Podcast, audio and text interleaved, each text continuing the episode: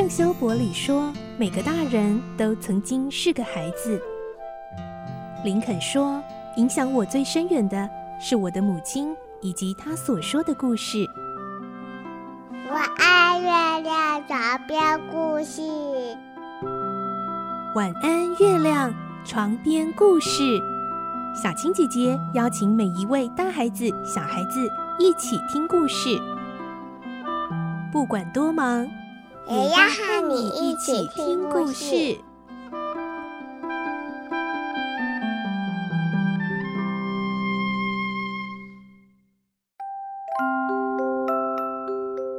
晚安，欢迎你和我们一起听故事。我是小青姐姐，今天我们继续来听《汤姆历险记》第六集的故事。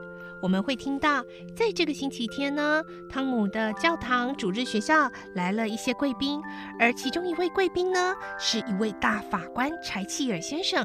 顽皮的汤姆想要借此大出风头一番，因为呢，在这群贵宾当中，竟然也出现了那位他的梦中情人——金色长发的女孩，所以他会想到什么方法来大出风头呢？我们来听今天的故事。《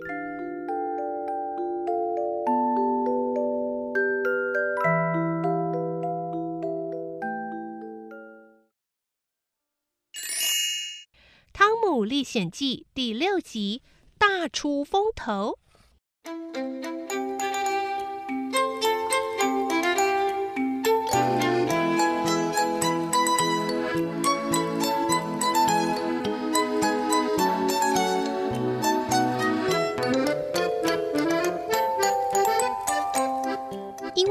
法官难得来到主日学校。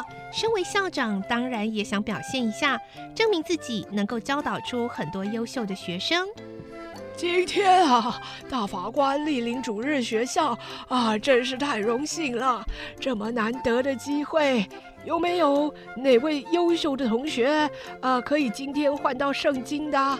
我们将会由大法官亲自把圣经交到同学手上啊，这可是非常光荣的。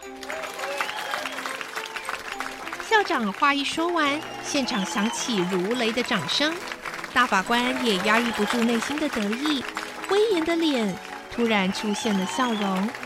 而掌声完毕之后，却没有人有动作。大家你看我，我看你。校长着急了。平常有很多人来换圣经的，怎么今天都没有人呢？平常抢着换，就是不选今天换。校长着急的拿手帕猛擦汗。在这么尴尬的时刻，更尴尬的事发生了。一位大家都料想不到的学生走到校长跟大法官的面前，要求换取圣经。这位同学竟然有九张黄卡、九张红卡，还有十张蓝卡。他叫做汤姆。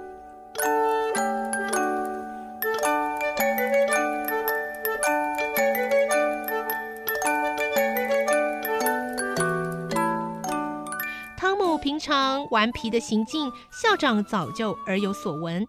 现在竟然是他要换圣经，实在是太不可思议。而他手中那些卡到底从何而来？老师们难道是乱发卡吗？这是一定要严加查办的。但是现在还是得先将圣经发给他。反正大法官也不认识汤姆。而汤姆的脸今天看起来很干净，像个好学生，应该不会露出马脚吧？那汤姆，你快跟这个大法官问好啊！嗯，大法官好。而那群跟汤姆交换卡片的男孩，这时候才发现自己被耍了，气得牙痒痒的，竟然被汤姆骗走了那么多的卡片，而且就看着汤姆一个人出风头。他们很想揭穿汤姆的骗局，但是大法官呢？他在现场，如果弄巧成拙，他们会不会被判刑呢？大法官是不是可以能轻易的把每个人都送进监狱呢？这群男孩平常也是调皮惯了，当然怕做过的坏事会被大法官给揪出来，所以现在只能够隐忍了。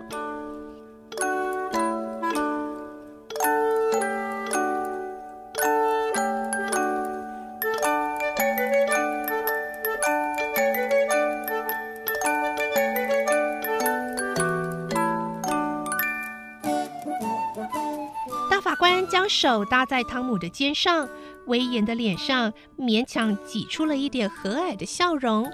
大法官说：“这位同学，你的大名是？”“我叫汤姆。”“我要知道的是你的全名。”“哦，汤马士·索耶先生。”“嗯，真是个优秀的好孩子啊。”能够换得我手中这本圣经，可见你是花很多功夫跟时间来背金句哦。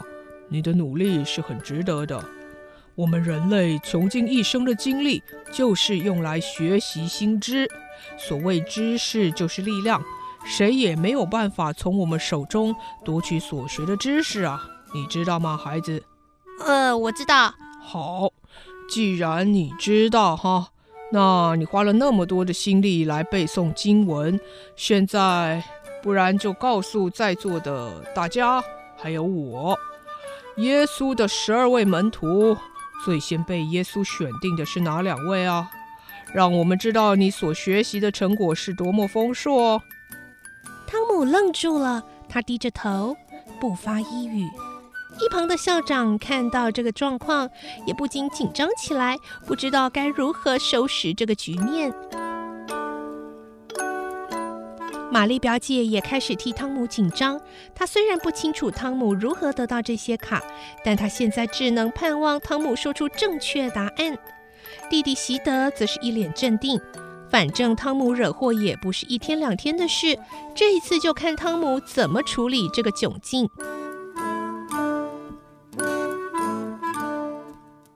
汤姆，不要紧张啊！你是男子汉啊，大声的说出来，到底是哪两位门徒呢？汤姆转头看向来宾席，那位金发女孩正盯着他看呢。这下他不能漏气，而且这个大法官会不会正好是他的父亲啊？如果是，他肯定要好好表现哦，一定要。汤姆想起来了，哦。我当然知道他们是谁啊！最先被挑选的两位门徒啊，嗯，就是呃大卫跟歌利亚。现场起先鸦雀无声，后来开始哄堂大笑。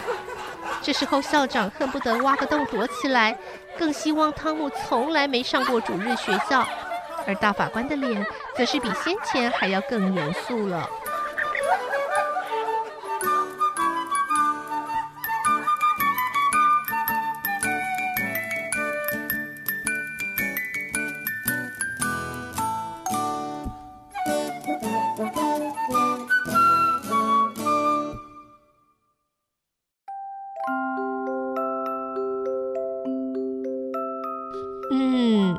今天的故事中，汤姆可真的是大出风头了。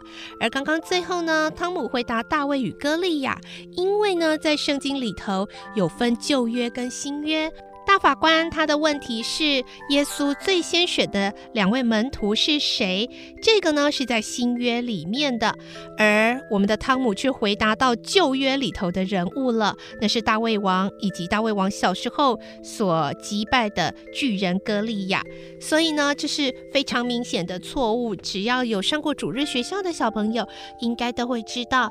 大卫与歌利亚的故事啊，那是旧约的；而耶稣与门徒呢，是新约的。所以呢，大家一听就知道啊，连新约旧约都搞不清楚的汤姆，怎么可能会那么熟悉圣经的经文呢？所以啊，这下他可真的是大出风头，也真的留下了深刻的印象喽。好，今天的故事就先说到这里，明天我们再继续来听《汤姆历险记》的故事喽。祝你有个好梦，晚安，拜拜。小朋友要睡觉了，晚安。